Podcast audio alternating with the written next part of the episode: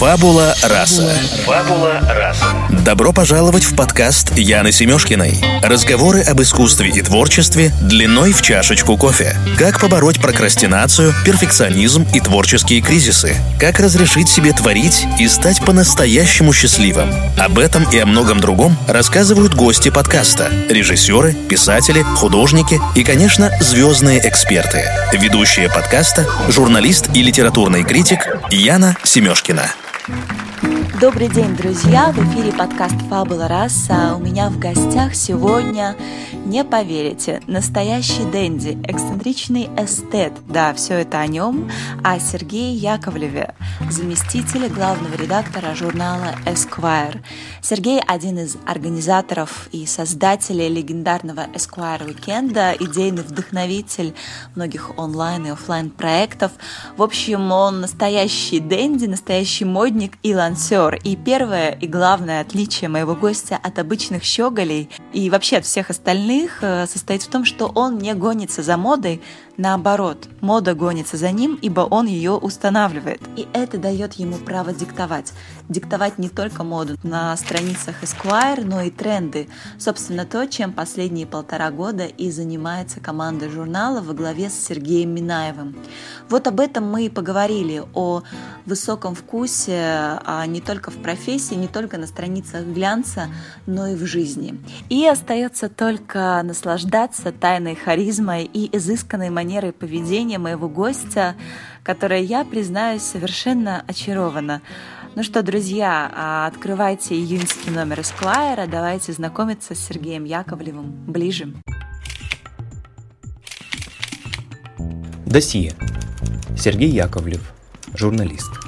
Родился в 1987 году в Самаре. Там же окончил факультет журналистики. Попробовал себя в газетах, на радио и телевидении. Переехал в Москву в 24 года. Работал редактором в РИА Новости, в научно-популярных проектах телеканала НТВ, а после ушел в маркетинг и пиар. В ноябре 2016 года по приглашению Сергея Минаева занял должность заместителя главного редактора в российском журнале Esquire. Среди работ Сергея Яковлева интервью с Бьорк, Фарлом Уильямсом, Моби, очерки о Кирилле Серебренникове, Ксении Рапопорт и Ирине Горбачевой.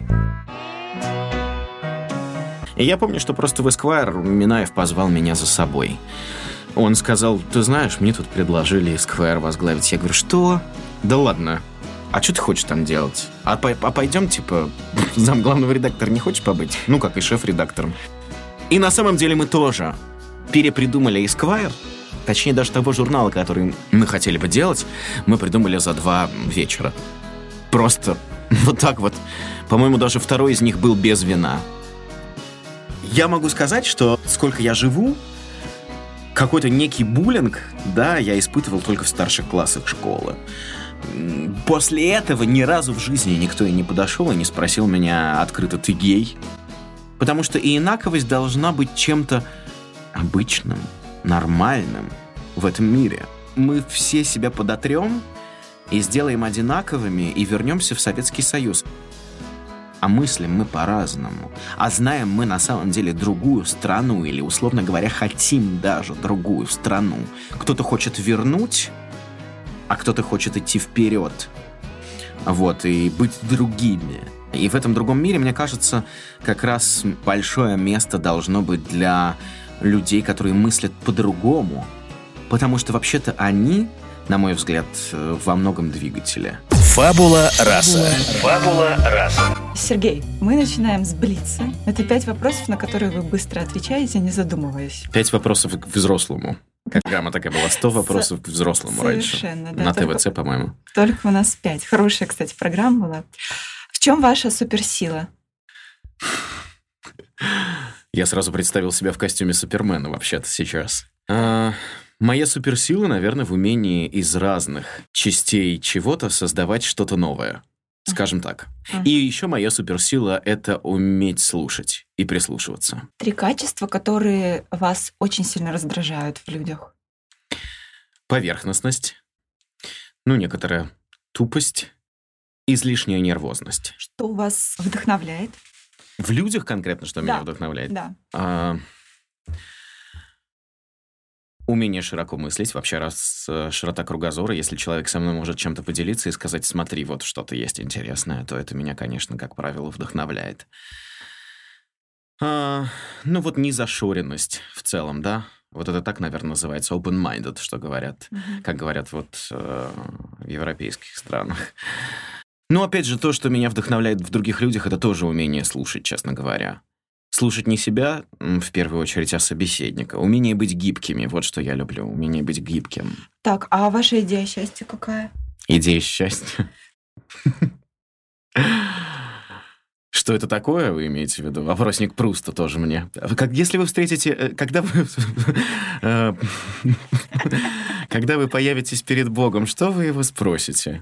Такого вопроса не будет, я вам обещаю. Владимир Владимирович просто сейчас на обложке Esquire. Об этом у меня вопрос, вы сейчас Я шучу, шучу. А концепция счастья, что позволяет быть счастливым, да, условно говоря. Возможность максимально точно понимать себя и свои собственные желания, интересы, амбиции, максимально их реализовывать, угу. иметь такую возможность или искать такую возможность. Ну, вот говорят, следуй за своей мечтой. В общем, максимально четко выстраивать свою жизнь так, чтобы чувствовать, что ты на своем месте. Я правильно понимаю, что это все-таки больше про самореализацию, про то, чтобы больше фигачить как-то. Это интересно, потому что я помню, что э, когда я поступал на журфак, например, вообще, э, таким желторотиком подростком практически еще, в 17 лет, а меня спросили, а зачем ты сюда идешь? Я сказал, ради самореализации. Все так посмеялись, но процитировали Маяковского. Если звезды зажигают, значит, это кому-нибудь нужно. Да, самореализация – это про это. Вы уехали из дома в 17 лет, из Самары, да, переехали в Москву? Нет, не в 17 лет я уехал, гораздо позже. На самом деле, если так совсем посмотреть, в этом году будет 6 лет, как я в Москве постоянно живу и работаю. Это совсем небольшой срок, учитывая, что сейчас мне 30 лет. Это, то есть я сделал это в 24 года. Понимаю, что если не сделаю это сейчас, потом может быть гораздо... Угу. А, ну, то есть потом может быть просто поздно. У меня вот тут такая арифметика. Я, значит, считала, что вы переехали в 17. Такая думаю, ага, значит, 12 лет на покорение Москвы. Ну, 12 лет окей. А тут в два раза меньше. В То есть 6, меньше, 6 да. лет понадобилось, чтобы покорить Москву. И как это происходило? Ой, эти стандартные вопросы про покорение Москвы. Я помню, что из э, Э, провинциального городка Самары, который на самом деле ну, совсем большой, не, не то чтобы вот провинциальный, достаточно крупный поволжский город, э, вполне себе симпатичный, интересный, широкий.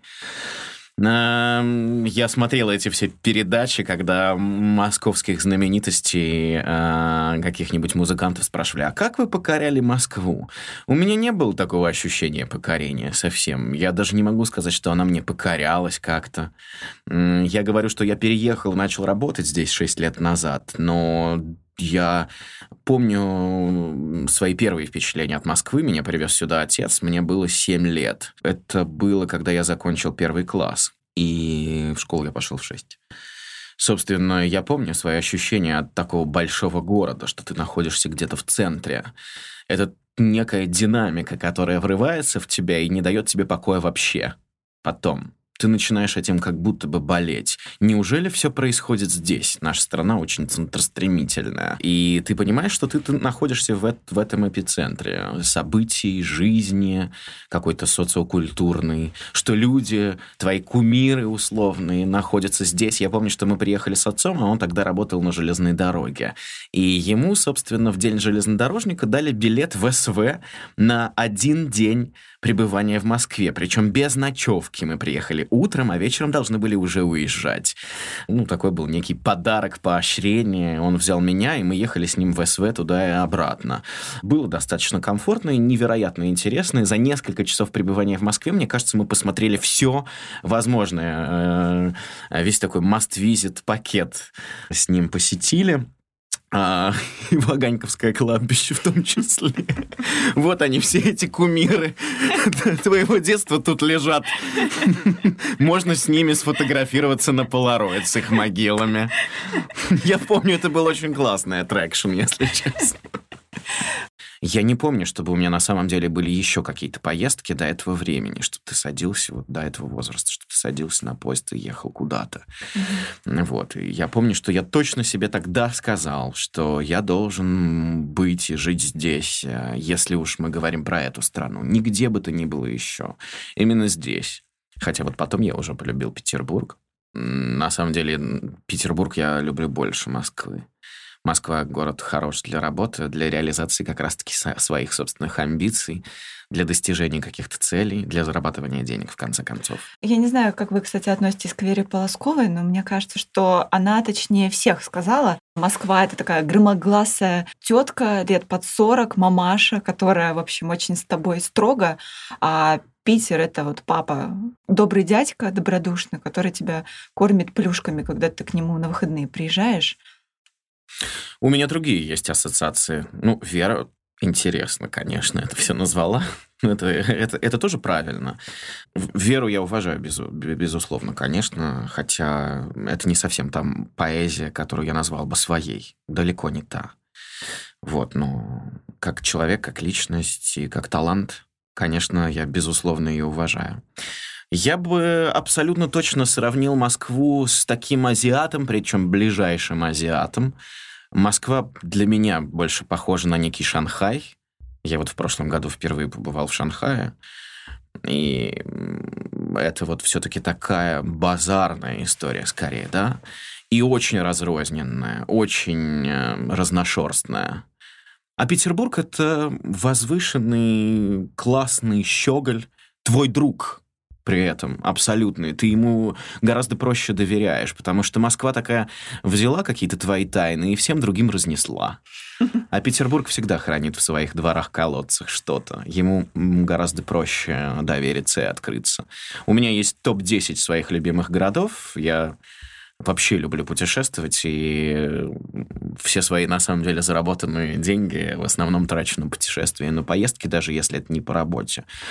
А, вот, и Питер на третьем месте. Давайте топ-10 ваш. Раз. Прямо сейчас назвать? Ну, конечно, эм, Лондон, Париж, Санкт-Петербург, Берлин, Рим, Барселона, Базель.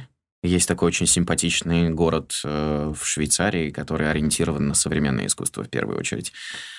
А, Киото, Стокгольм и Ереван.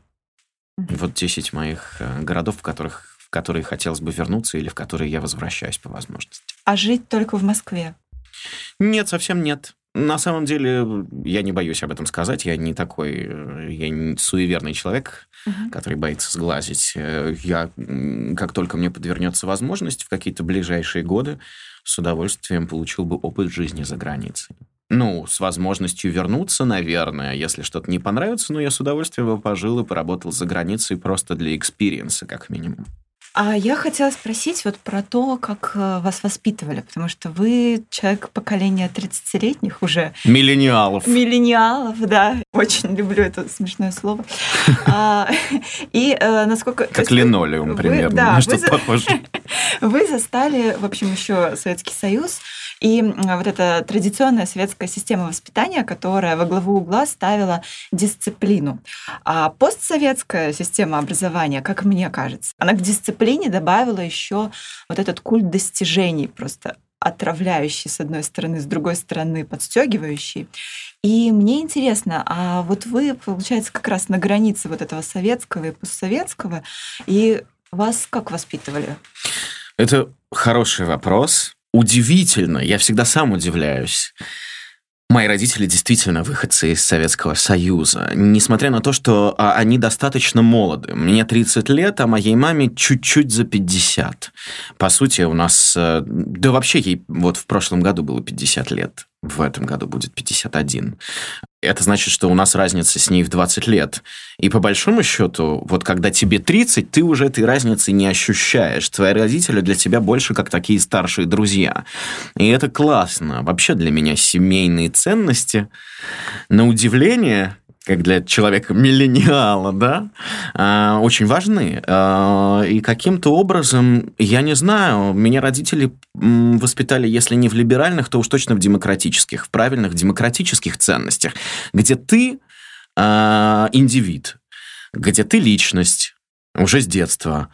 И в подростковом возрасте, ну, конечно, меня там бросало, швыряло. Первый опыт алкоголя, опыт сигарет. В моей семье никто никогда не курил, а потом вдруг закурил я, и для мамы это был шок. Но это, не, это никогда не шло через запреты.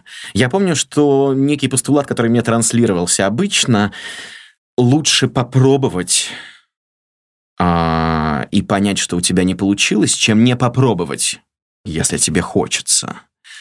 Я думаю, что это прям невероятно крутая и какая-то очень нероссийская история, совсем уж точно не советская, не постсоветская. Ну, конечно, в сознании моих родителей очень много неких запретов вообще внутри, да, эм, таких постсоветских шор в которых жить э, приятнее, легче и понятнее. И, конечно, для них, например, сложные, э, сложные какие-то вопросы ведения своего бизнеса. Они вообще не понимают, что такое фриланс.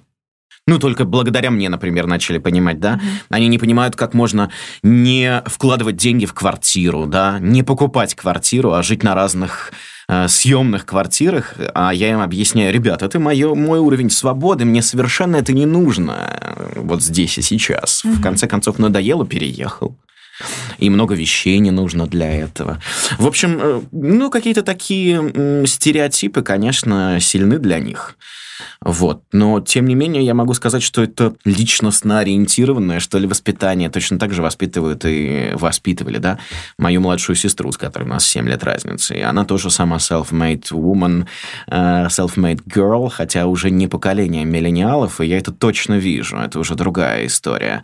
А, при всем при этом она, например, не закончила институт и практически бросила его, хотя она очень успешна э, в свои годы, в своей карьере сейчас. Это такая большая роскошь, мне кажется, бросить институт. Это моя недостижимая мечта, знаете, как, как смерть в Венеции. Бросить институт, это вот очень сильно, мне кажется. А я вообще хотела вас спросить о вашей работе в глянце. Как вы туда попали и как вы там остались? Да, да не глянец все это. Не хочу я называть это угу. глянцем, то, чем вот мы сейчас занимаемся. Меня позвал э, Сергей Минаев, он позвал меня во многом за собой. Так получается, что это человек, с которым мы работаем вместе уже на разных проектах в течение последних пяти лет. А, вот, так что это такой партнер in crime, можно сказать. Начиналось с винного бизнеса, да, все, я так понимаю? А, на самом деле даже нет. Если помните, такой был проект Контр ТВ, который запускал Сергей с Антоном Красовским. Да, да, да. Я туда попал как тоже такой мальчик, в общем, с улицы. А, я работал в РИА Новостях. Это было такое первое большое основное место моей работы, когда я совсем переехал в Москву. А до этого был здесь набегами и какие-то документальные проекты даже снимал время от времени. Я работал на телевидении долгое время. Ну, то есть я закончил журфак там дома в Самаре. Первое мое основное место работы было на радио. Ну, то есть до этого это были какие-то газеты, причем неплохие, вполне региональные издания. Очень похожие на «Коммерсант». Потом я работал на радио, потом я работал на телевидении, и, и в очень короткие сроки, вот в 21 год я уже был ведущим регионального телеканала новостей. Я на выпусков новостей практически каждый день. Ну, помимо прочего, э, я и сам был корреспондентом. Мне никогда не интересно было занимать какую-то одну нишу. Мне всегда было интересно себя диверсифицировать. Вот, я помню, что вот некое такое испытание славы и звездная болезнь я прошел именно тогда и там, когда твоя морда появляется на баннерах по городу или на трамваях, а тебе твои друзья сбрасывают эти фотографии. Это ужасно, типа, иронично, это дико смешно это, сейчас. Это уровень Кэрри Брэдшоу, я считаю. Нет, Кэрри Брэдшоу не мой, э, не моя ролевая модель ни в коем случае. А, Миранда Пристли, возможно, отчасти. Причем даже не Анна Вентура, а именно вот а, героиня Мэрил Стрип в фильме «Дьявол носит Прада» отчасти. Ну, никак не Кэрри Брэдшоу, конечно, нет. А, вот, и это было испытание славы, это была звездная болезнь. Я очень быстро добился определенных успехов в регионе, причем меня знали первые лица региона, а мне там было сколько, 21-22 года. Я институт еще не закончил, начал работать на телевидении. А, вот, и э, поработал, поработал там а, перешел с одного канала на другой и понял, что, в общем, некоторого потолка я уже достиг. Мне уже 24, если я сейчас не сделаю очередной шаг, уже потом будет поздно. И вот меня это подтолкнуло понимание того, что нужно быть гораздо смелее и поднять себе планку уже пора. Вот. Э, ну, как-то так все и, и получилось. И, собственно, в Москве одним из первых таких и основных серьезных мест работы были РИА Новости и был видеопродакшн, видеоотдел РИА Новостей, где я был редактором, и от меня зависела постановка вот этого видеоконтента на поток. А, тогда Светлана Миронюк э, пыталась сделать на самом деле, на мой взгляд, очень правильное конвергентное медиа, которое бы развивалось э, э, в интернете не только как информагентство, не только как поставщик новостей, но и в разных совершенно направлениях и entertainment а, и видеоотдела, и подкастов. Был какой-то интерес в этом. А, но я помню, что я выл там. Mm-hmm. Выл, потому что это жесткий конвейер. С одной стороны, я выл, а с другой стороны, я понимал и понимаю сейчас, а, что это невероятно крутая школа. Я вообще очень благодарен РИА Новостям в своей жизни, потому что поработать с огромным объемом информации, поработать с крупнейшими мировыми информагентствами, поработать при этом с видеоконтентом, который мне всегда был ближе, как-то по сути, а, и поработать с коллегами, а, разных мастей тоже, разного уровня профессионализма. Это очень здорово. В большой машине такой, где ты твое собственное «я» вообще никому не интересно, где ты себя стираешь каждый день, каждый день. А, вот, э, в этом потоке информации. И, от, ну, поскольку я все-таки выл, мне хотелось блистать, извините. Когда э, я увидел, что открылся кастинг э, в Твиттере тогда просто у Минаева, а потом у Красовского, это были отчасти такие bad guys Москвы, которые всегда были дико интересны интересны, конечно, и почему-то где-то внутренне я чувствовал, что мы можем сделать что-то крутое, смешное, забавное, не похожее на что-то другое, потому что как бы их месседж, их язык вообще общения с аудиторией был не похож на многих других людей. Наверное, вот я вообще считаю, что вот э, свой язык дерзкий, пацанский, эм, провокационный в этой стране есть у Минаева и у Собчак.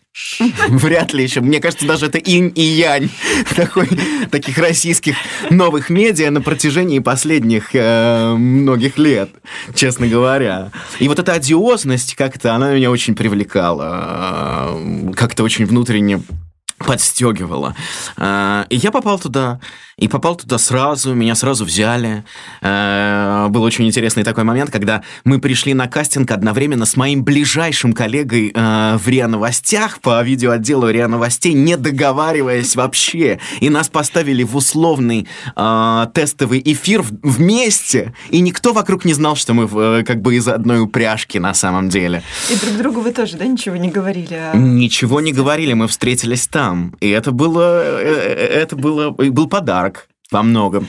Вот. Э, ну и мы стали над этим работать. Э, работать очень э, свежо, э, с отличной совершенно командой, и с командой в большинстве своей состоящих из непрофессионалов. Но, как я вижу в своей собственной практике, и это я отвечаю уже на ваш, я на вопрос по поводу того, а как вы оказались в глянце, у людей, э, у которых не зашорены вот мышление, э, которые более в, некотором, в некоторой степени чисты для нового поля деятельности, как правило, получается гораздо лучше что-то, потому что нет вот этих бесконечных клише и стереотипов, что должно быть так, а не иначе.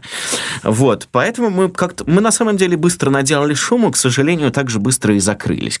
Проект просуществовал, э, ну, максимум, наверное, полгода всего. Ну, а потом я ушел э, на федеральные каналы, слава богу, я работал на НТВ, но, слава богу, я не занимался этой пропагандистской деятельностью. Я пришел туда, когда к сожалению, все э, мастодонты, так скажем, все большие профессионалы, журналисты начали уходить с НТВ, но я работал в э, потребительской программе, в программе научно-популярной, занимался такими проектами, документальными в том числе, и работал и продюсером, и редактором, э, и писал тексты и снимал сюжеты. Вот. То есть это было научно-популярное и потребительское направление. Мне там быстро тоже стало скучно скучно, это не совсем мое. Ну, и как-то в какой-то момент меня позвал Минаев обратно. Не, ну, не то, чтобы обратно, а что-то когда-то вспомнил там про меня или что-то мы вроде как-то списались в какой-то момент. Он говорит, а у меня вот есть идея создать такой вот проект. Он, э, собственно, с головой в, в тот момент ушел в свой винный бизнес э, которым он до сих пор занимается отчасти. Э, вот. Ну, это вообще первое, с чего началась карьера Сергея, и он по-прежнему ее ведет. Вот. Э, и он сказал, ты знаешь, у меня есть идея создания какого-то такого интересного винного медиа. Ну, для продвижения своего проекта, в частности, своей компании, ну и вообще некого по э, популяризации такой винной культуры да, в стране. У Минаев э, классный чувак в том, что он умеет чувствовать тренды. Ой, это точно. Э, причем заранее. Если что-то появилось, он чувствует, надо за это хвататься скорее. Вот. И я пришел практически с нуля, предложил ему концепцию, концепция ему понравилась, и концепция на самом деле пожила какое-то время вполне себе интересно в узком сегменте, но расширила его. И я считаю, что вклад сайта itsmywine.ru э, вообще в, в этот большой винный тренд, который мы видели вот последние три года, ну, серьезен, значим если можно так сказать, опять же, нескромно. Uh-huh, uh-huh. Вот, в общем, и так. Э, и, и потом я стал пиар-директором компании МБГ, и потом мы провели вместе два года назад, э, это всего было два года назад, я не могу в это поверить, честно говоря, как будто бы прошло лет пять или семь. Э, два года назад мы провели большой первый винный фестиваль для всех, который назывался Big Wine Day, э, вот. Ну, а потом тоже что-то надоело, не получилось делать второй фестиваль. И я помню, что просто в Esquire Минаев позвал меня за собой. Он сказал, ты знаешь, мне тут предложили Esquire возглавить. Я говорю, что? Да ладно, ну это какой-то бред. Ну, в смысле, э, это сон или что? Ну, такого не, ну, не может быть. Ну, прекрати, пожалуйста. Я, конечно, понимаю, что можно как бы скакать из сферы в сферу, бесконечно, в сферу, в сферу бесконечно себя как-то тоже разбивая. Ну, не до такой же степени. А что ты хочешь там делать? А, по, а пойдем, типа, зам главного редактора не хочешь побыть? Ну, как и шеф-редактором. И на самом деле мы тоже в общем, перепридумали Esquire и концепцию некого нового Esquire, точнее даже того журнала, который, ну, как бы мы хотели бы делать, мы придумали за два вечера. Просто вот так вот. По-моему, даже второй из них был без вина из этих вечеров. Первый, да, был там с парой бокалов, а, в одном из э, московских заведений в техникуме, по-моему, мы сели с такими листами, там типа даже не А4, а А3, А3 по-моему, и что-то там нарисовали, разложили по полкам э, и, и, и подумали, чего на самом деле не хватает, в принципе. Что бесконечно культивируется, надо, наоборот, это отмести и пойти во что-то другое, поиграть во что-то другое, в какой-то другой конструкт построить. Вот. И вот за два вечера мы придумали, в общем, что мы будем делать. Мы придумали концепцию первого номера. Мы тогда придумали этих апостолов, 12 uh-huh, апостолов, uh-huh. и эту съемку в стиле Энни Лейбовиц, uh-huh, где есть э, тайная вечер, 12 молодых людей и, э, из 12 разных сфер, новые лица, а Иисуса Христа не существует. Вместо него, э, значит, корешок журнала. Вот, получилось, по-моему, неплохо. Да, это, конечно, было очень круто. Это как раз первый выпуск с э, Джудом Лоу на обложке, да, и проект «12 апостолов». Но вот вы сказали, что это не глянец все, что мы делаем. А что тогда это? Ну, это журнал, в истории русской журналистики очень, ну, мы знаем э, большое количество примеров журналов, журналистских журналов, у нас даже обложка не глянцевая. Мы попробовали ввести в этом году глянцевую обложку. Первые несколько номеров, э, январь, февраль, март, у нас вышли с глянцевой обложкой. И только март, на самом деле, сработал хорошо, потому что Лагутенко, угу. слава богу, великолепная фотография Тима Колесникова. И, собственно, Лагутенко э, сыграл там очень круто. Его вот эти большие глаза э, из-под э, свитшота. Вот, э, читатели писали много нам, уберите глянцевую обложку. Мы так привыкли вас находить даже на полке э, вот с этой матовой обложкой. И сейчас мы вот вернули ее обратно, причем даже мы ее немножко проапгрейдили, но это с точки зрения производства СМИ не очень, наверное, интересно. Но мы ее сделали такой более плотной, более осязаемой. Вот сейчас с Познером, на самом деле, если пощупать обложку прошлого месяца и обложку этого, вот июня, э, можно увидеть разницу просто тактильную. И мне написали несколько человек вот просто элементарно в Инстаграме «Спасибо вам большое, что вы вернули, потому что с точки зрения вот осязаемости это что-то невероятно крутое. Это прям как некая любовь, мне сказали. Я думаю, что... Ну, такого количества уникальных текстов, это я на вопрос э, да. ваш отвечаю, такого количества уникального контента, который есть у нас, ну, мы производим, по сути, 170 страниц в месяц текста исключительно. У нас э, синдицируемых, так называемых материалов, которые мы просто берем у наших американских или британских, uh-huh, как правило, uh-huh. коллег, совсем мало. Ну вот сейчас мы в июле сделаем больше, потому что хочется скорее отдохнуть, честно говоря. И есть какое-то количество накопленных хороших материалов от наших зарубежных коллег. Ну окей, почему нет? Часть мы их просто хорошо замиксуем и смешаем а, с а, материалами, с текстами русских журналистов журналистов. Январский номер был такой. Ну, то есть те номера, которые исторически немножко проваливаются по рекламе. Вот. Но вообще-то а у нас э, постоянно создается контент, и каждая страница создана специально вот для российского эсквайра нигде бы то ни было взятое. Вот. И глянец все-таки подразумевает большое количество картинок, конечно. Глянец подразумевает большое количество продаваемых картинок. Глянец подразумевает каталожность какую-то особенную, да? «Купи меня!» — кричит глянец. «Захоти меня!» Вот, постарайся меня захотеть. Э, в общем, возьми меня на самом деле. Ну, мы тоже стараемся так делать, конечно, но наша, скажем так, почему еще Esquire благодатная почва? Потому что а, у нас есть своя уникальная аудитория. Вот на, сайте, на сайтах обычно считается количество уников. У нас есть такая уникальная аудитория в офлайне, то есть э, аудитория печатного издания. Люди, которые, например, читают и покупают каждый месяц исключительно Esquire. Вот для них очень важно и интересно найти нас на полке, посмотреть, а что будет еще, а что будет еще, а чем еще вы меня удивите, а что еще вы мне предоставите оставить. Все-таки глянец — это какое-то большее количество эскапизма, если честно.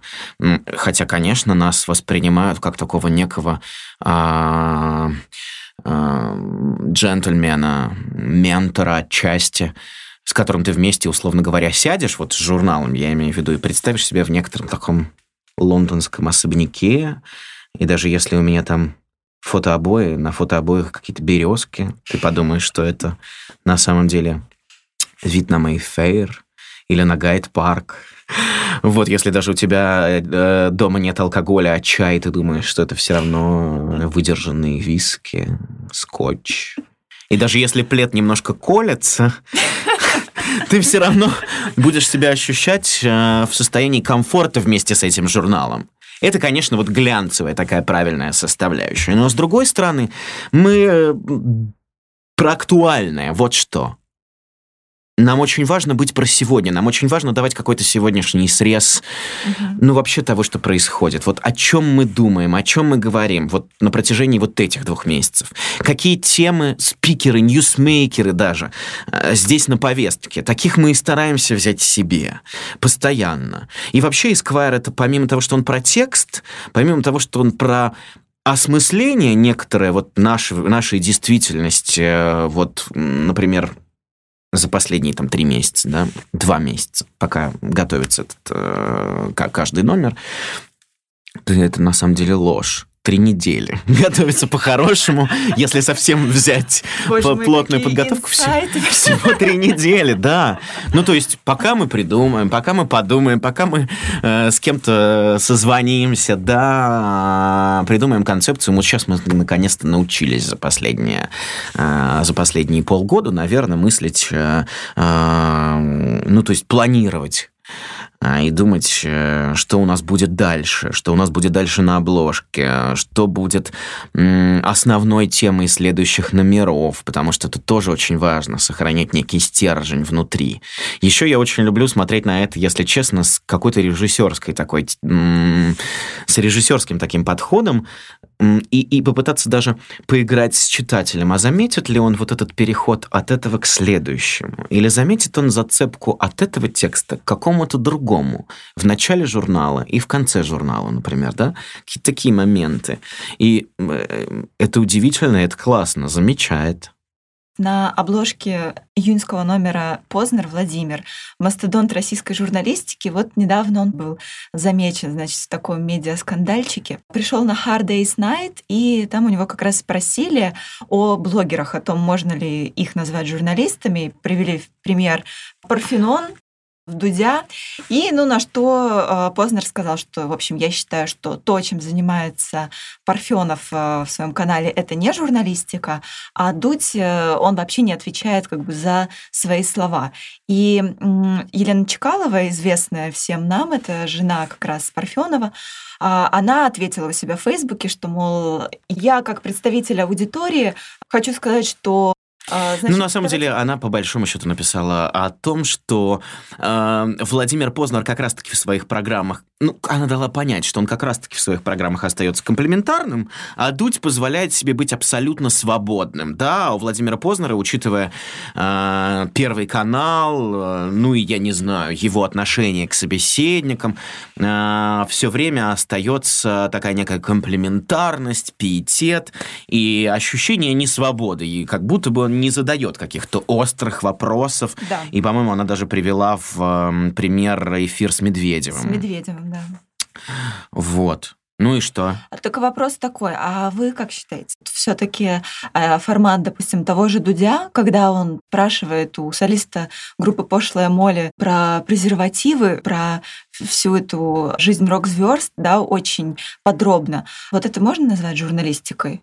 А, вот что вы набросились на Владимира Владимировича Познера? Э, представьте, что ему 84 года. Он привык, конечно, жить в несколько других реалиях, в несколько других обстоятельствах. И он, конечно, мастодонт, потому что ну, не, я не люблю это слово мастодонт. Я сразу представляю себе каких-то мамонтов.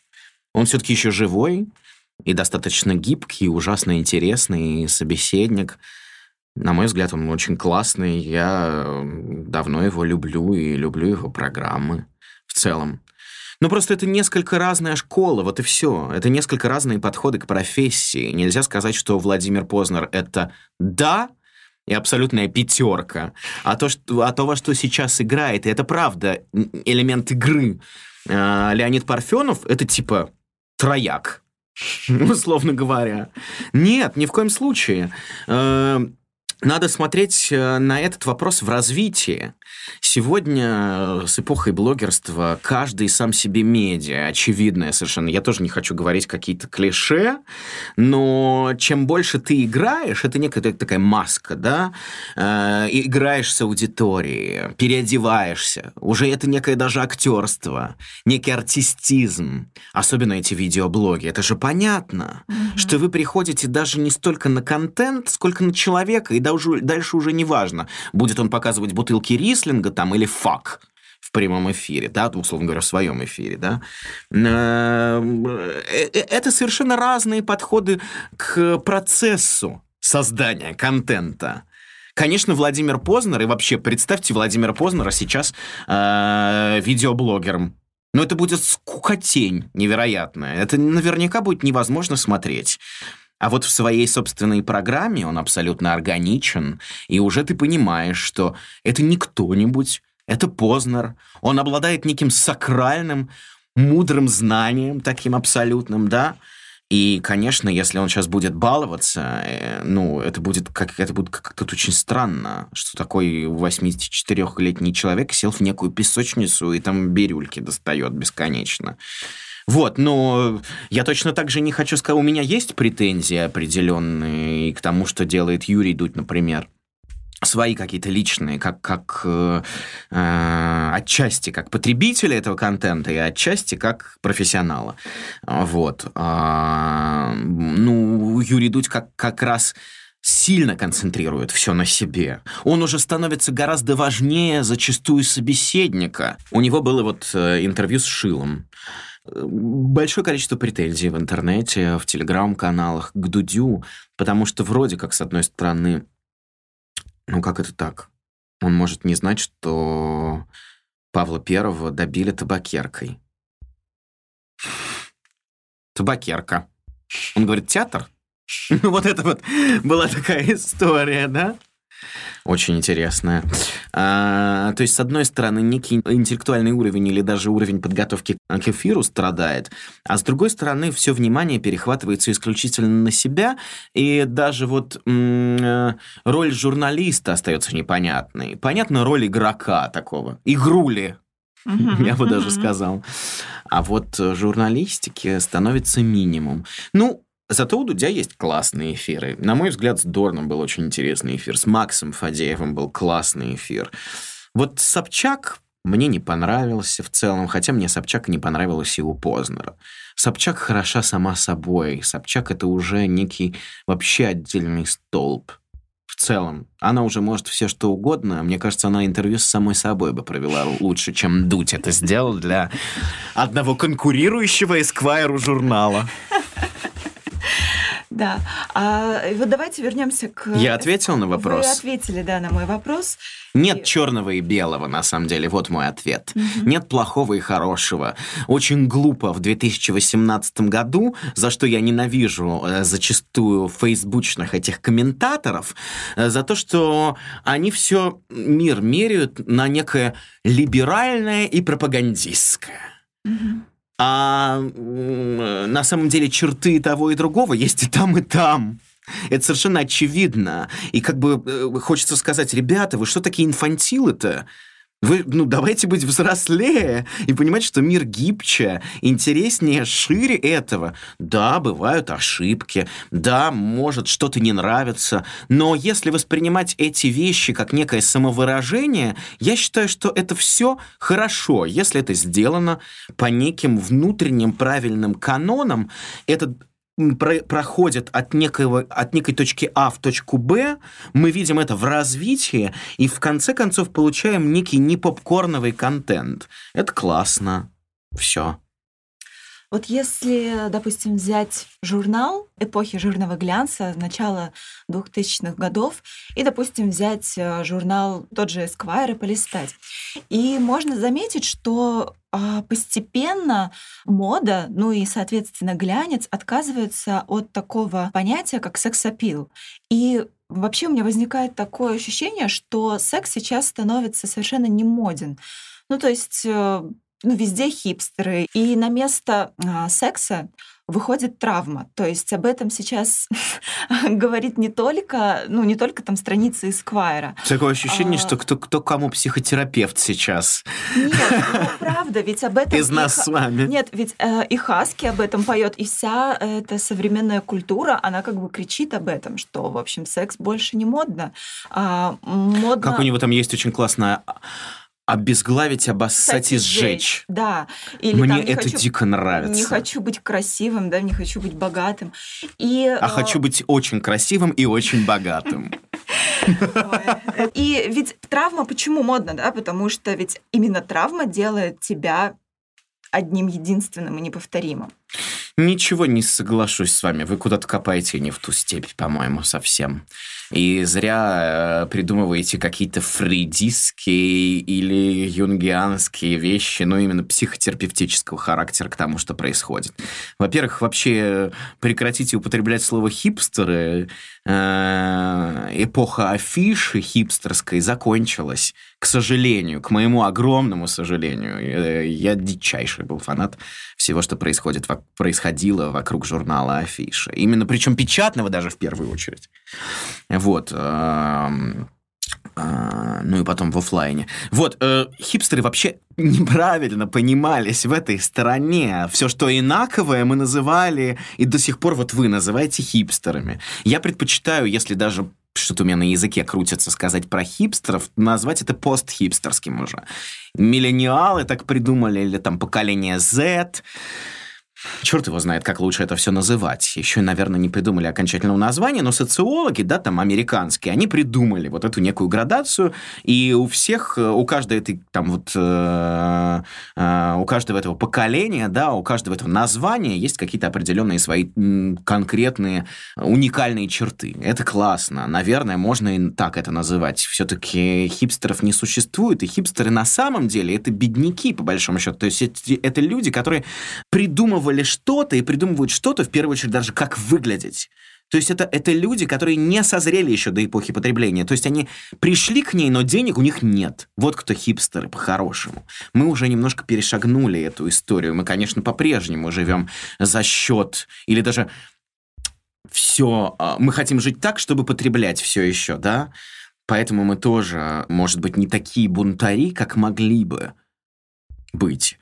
Вот, но вот условно это бунтарство, про которое вы говорите скорее, это не то, что через боль или через травму, да, но это попытка на самом деле, знаете что, Эм, определить такую молодую шпану, которая сотрет нас с лица земли. Вот что классно.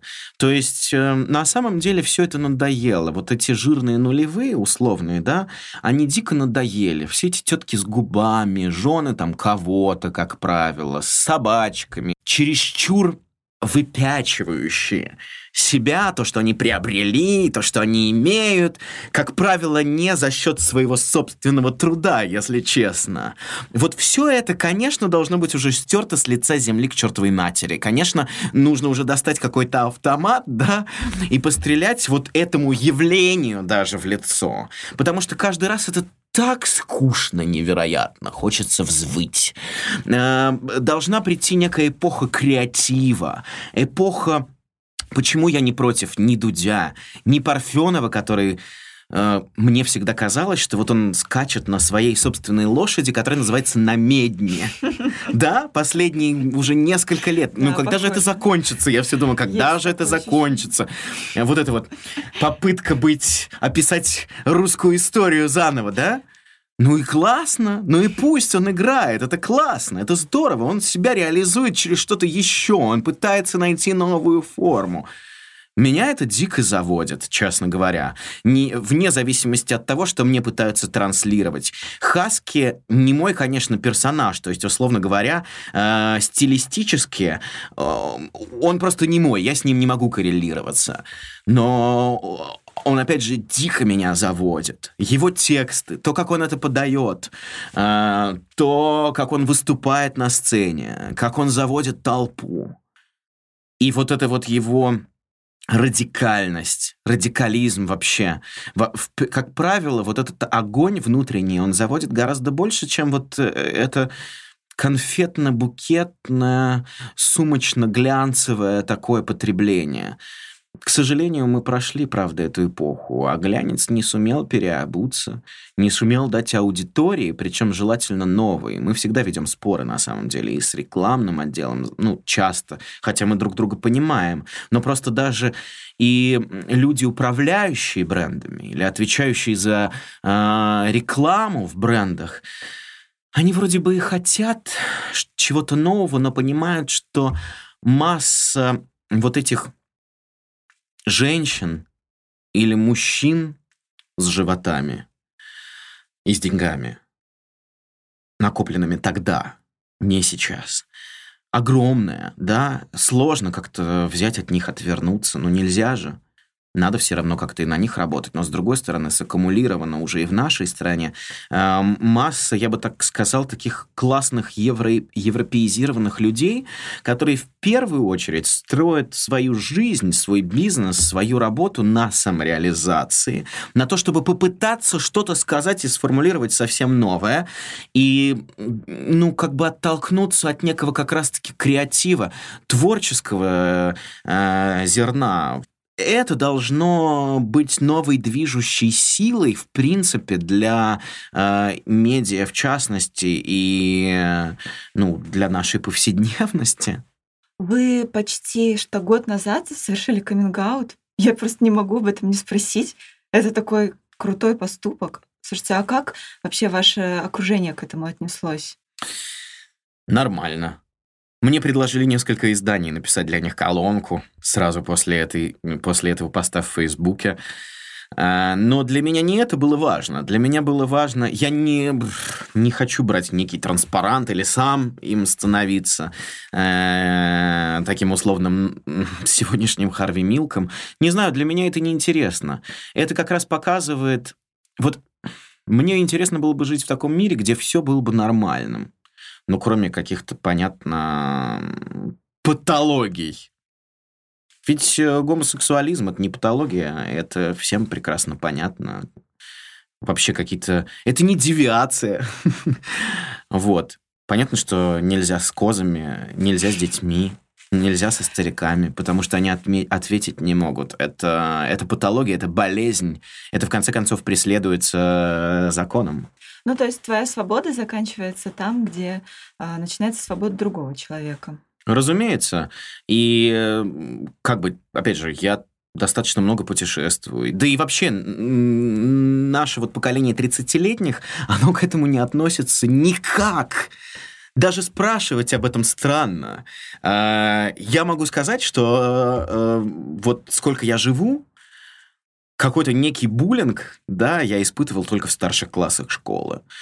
А после этого ни разу в жизни никто и не подошел и не спросил меня открыто, ты гей? Просто потому что это тоже западло, на самом деле. Вот. Э, так же, как в Америке, если только не в среде там афроамериканцев, например, э, кто-то кому-то скажет «фагgot», тебя могут засудить легко. А в Лондоне, например, вообще глупо даже спросить, а ты с мальчиком или с девочкой предпочитаешь провести сегодняшний вечер? Ну, это глупость. То, о чем мы говорим, слава богу, что мы выходим в интернете, потому что сейчас у Мизулиной бы условной, условной Мизулиной, э, которая есть в каждом из многих людей, представителей того поколения, вот с чего мы начали, да, там родители. Это не мои родители, слава богу, хотя для них э, мой каминг тоже сложная очень тема для принятия до сих пор. Вот. Ну, это касается и их, и их ближайшего окружения тоже. Да и вообще это, то есть, как бы вот они жили в одном, как бы, вакууме, а теперь как бы его нет. И как к этому относиться, непонятно. Вот, но, но мы, слава богу, 30-летнее, 30-летнее да, поколение людей, которые уже живут в этой стране с открытыми границами, слава богу, и, и имеют возможность путешествовать, это единственное что у нас есть и что мы не отдадим, мне так кажется. Что нас вообще развивает и, делает нас лучше. А, мы уже понимаем давно, что это нормальная история. Поэтому я сделал это для себя. А, я сделал это для того, чтобы мне было легче, и для того, чтобы уже не держать и не носить без конца эту маску, и не лукавить самому себе. Вот. А, и я могу сказать, что, опять же, я не воспринимаю это как некий поступок. Вау! Такая сила это сделать. Ничего подобного. И я делаю это исключительно для себя. Мое ближайшее окружение, в смысле, которое очень широко на самом деле, это знает. Коллеги мои, я не испытываю никаких проблем. Я свободный человек, и при этом я остаюсь мужчиной. Хотела спросить э, про выборы. Я читаю ваш Facebook. Классно! От, коми... от каминг к выборам. 18 марта а, вы написали, что единственный, за кого я проголосовал сегодня, это Дрис Ван Ноутен. Результат 99,9%. Ну, потому что я сходил на фильм про Дриса Ван Ноутена. Ну, я так и поняла. Геометка, кинотеатр «Пионер». Прекрасное место. А, и я так сразу подумала, ну вот же Сергей Яковлев, молодой, красивый, классный, крутой, и как бы не пошел на выборы, хотя, в принципе, было за кого голосовать. Я предпочитаю не участвовать в этих процессах, честно говоря. Мне вообще кажется, что э, если ты журналист, уж простите меня за вот такое старческое немножко ворчание, но принцип некой объективности все равно должен сохраняться. И журналист, который говорит «я за этих», открыто, условно говоря, я за этого или я за другого, вообще, в принципе, ужасно странно, поэтому я не люблю лагеря. и не причисляю себя к лагерям. Вот. Мне вообще гораздо приятнее быть свободным человеком, как вы понимаете. Вот. Эм, как бы свободным в первую очередь внутри себя, во вторую в своем каком-то большом мире, да, не, не в этой коробке обувной. Я считаю, что, ну, то есть, если бы я хотел проголосовать, я бы пошел проголосовать. Я имел возможность получить открепительное удостоверение, проголосовать здесь, за кого я хотел бы. Вот. А, но мне кажется, поскольку я журналист, я не имею права как минимум быть ангажированным, а как максимум свою ангажированность демонстрировать. Это очень странно. Для меня, по большому счету, любой из кандидатов, включая Владимира Путина или Ксению Собчак, должен быть в первую очередь носителем информации – или носителем некой идеологии, или предметом для исследования, но уж никак не эм, предметом обожания, уж никак не, эм, не знаю, средством э, для выпячивания каких-то своих собственных интересов. Ни в коем случае. Это не журналистика, на мой взгляд. Да, Сергей, спасибо, что пришли по кочкам со мной, да? Чуть не поржали даже ни о чем. Поговорили как-то очень серьезно. Может быть, даже высоколобо. Мне меньше всего хочется быть каким-то ментором или гуру. Э, чего-то там. Типа говорить, что есть именно так, а не как иначе, по-другому. Ну, не знаю. Че, все? Закончили? Мне кажется, мы классно с вами разговариваем. Э, хотите, я вам задам несколько вопросов? Ой, давайте, давайте. У вас есть какие-то ролевые модели? Люди, которые вам интересны или которым вы, условно говоря, хотели бы подражать? Или с которыми, условно говоря, хотели бы встретиться и сделать какой-нибудь проект? Я дико уважаю и обожаю Ксению Собчак. Для меня она герой времени. Я уважаю очень сильно Ренату Литвинову. И вы на нее ужасно похожи, я да. это сказал в первый раз, когда мы встретились. Да, я... Есть некоторая такая очень милая, даже отчасти ироничная экзальтация. Да, я помню. Но меня просто восхищает то, что в свое время ведь э, только ленивый ее не стебал, не пинал, и все смеялись, как можно так разговаривать, и зачем это все нужно.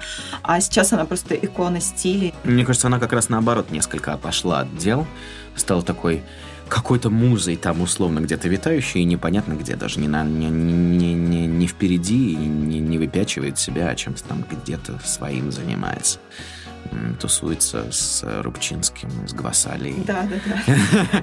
Опять же, в то, только в качестве музы и подруги такой вечной боевой. А, вот. А, но это на самом деле, к слову, вот к нашему разговору о некой инаковости. Потому что и инаковость должна быть чем-то обычным, нормальным в этом мире. Да?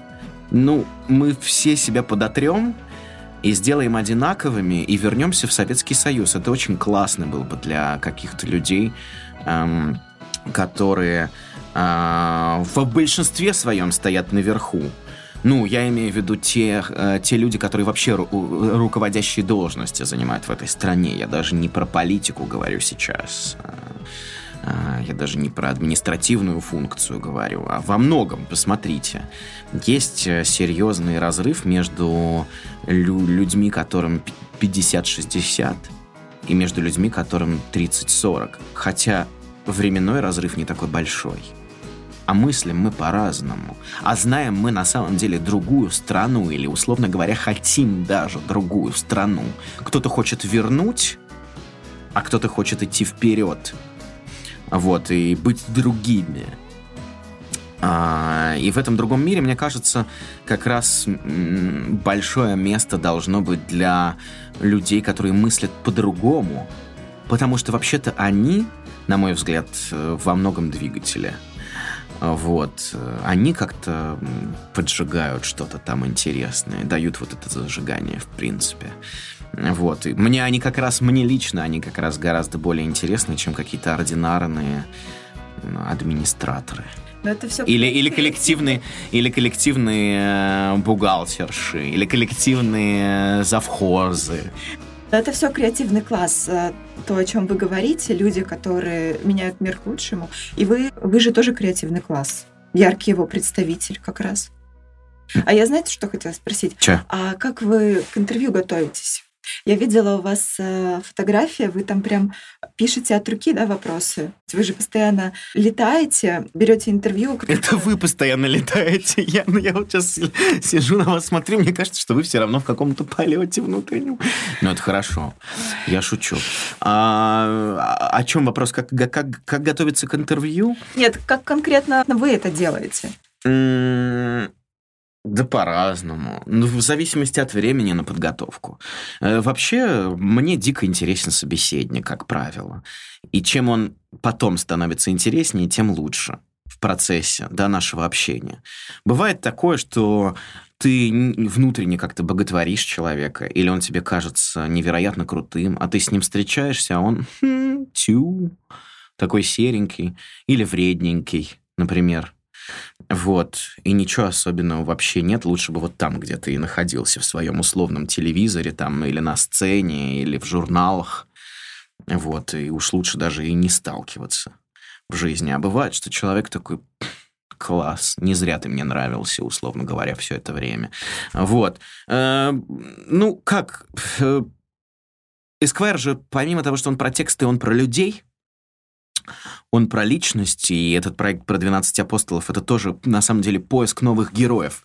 Героев нашего времени, героев завтрашнего дня. Э, не затертые, свежие, интересные, красивые молодые лица. Э, и вообще должен быть интересен собеседник. Должен быть интересен собеседник. Вот мне как бы интересно, а куда вы меня повернете? От что вам будет интересно от меня? У меня узнать? Вот. Ну, если ты смог э, войти в какой-то коннект и даже заинтересовать своими вопросами, своей, своим подходом, своей какой-то манерой общения собеседника, тогда все классно, тогда все сложилось. Ну, а, а, а, подготовка это всегда рутина, как и подготовка журнала, так и подготовка к интервью. Ну, открываешь огромное количество источников. Ну, в общем, это так ты готовишься к любому материалу всегда. Большое количество источников. Сделаешь несколько звонков, спросишь, а как, а что, а что лучше задать, а что лучше не задать. Попытаешься где-то в какой-то момент придумать парочку таких вопросов внутри интервью, которые были бы, может быть, нестандартными, не заезженными для этого человека. Не теми теми вопросами, на которые он и так без конца отвечает. Вот. Ну, собственно, вот, наверное, и все. Да, я люблю писать. Я люблю, э, помимо того, что делаю диктофоны интервью, вносить какие-то записи в процессе разговора, чтобы к ним вернуться, может быть, попозже, зацепиться за что-то. А, вообще, мне кажется, вот эта мануальная история, в смысле, вот когда ты пишешь что-то, а, это как же, так же, как и звонить. Мы же перестали звонить вообще. В принципе, мы практически раз, э, разучимся скоро писать, но уже для нас позвонить кому-то или когда нам звонят, это такой немножко шоковая терапия. В смысле, как? Есть же, есть же мессенджеры. Меня что, сложно найти? Я даже проводил такой эксперимент. Однажды целый день, кто бы мне ни писал, я ему тут же перезванивал, чтобы ответить. А, и это был классный, интересный эксперимент. С кем-то, с кем мы, например, вообще никогда не общались так особенно плотно, а, рассказывал мне какую-то чуть ли не историю своей жизни за последнюю неделю. И мы разговаривали с ним в итоге минут 40. А, вот. А кто-то говорил, а зачем? А зачем это нужно? А зачем ты мне звонишь? Вот. Ну, как здесь как бы очень важно оставаться человеком, потому что, ну, на мой личный взгляд, вообще, что в этом мире интересное самое, наверное, помимо природы, но который в городе не найдешь, это человек. Я люблю жанр эссе ужасно. Э, я все пробую как-то поиграть с некими лонгридами, но как-то, ну, на мой сугубый взгляд, они все равно не пользуются такой большой уж популярностью, честно говоря. Человек ленив он лучше возьмет и прочитает книгу, которая его проведет вот через какую-то дополнительную другую жизнь, как через какую-то еще одну дорогу, да. Вот. А я, например, люблю эссе, я люблю очерки дико, потому что это достаточно в коротком, сжатом жанре, ну, там, до 20 тысяч знаков, условно, максимум. Да и то это много. Ты можешь рассказать какую-то историю, ты можешь э, приоткрыть какое-то окно, а там, например, за окном будет кто-то сидеть или будет что-то происходить такое. И ты как бы приоткрыл, посмотрел на это и закрыл, и пошел по своим делам дальше. Не обязательно это полностью переживать. Вот мне кажется, ну, как бы такое, такая история пользуется популярностью. Вот. Э, но не знаю, перейдем ли мы снова к звонкам и написанию на бумаге. Это кажется каким-то таким чем-то очень странным, очень weird. очень странная какая-то история. В общем, у вас такая э, студия, что когда я на вас смотрю, она вся такая красная, и вот эти кубики-кубики, и у меня расплывается даже что-то перед глазами. Мне уже кажется, что мы в каком-то сне находимся. Очень абстрактном и футуристическом. Да, Сергей, вот видите, здесь вот такой красный куб, а мы внутри. Внутри сердца Яны. Это да, вот вы, конечно, были мечтой моей хрустальной, Сергей. Правда, я не ожидала такого подарка, поэтому это точно. Ну, спасибо за хороший разговор. И вам за симпатичный. Спасибо. спасибо.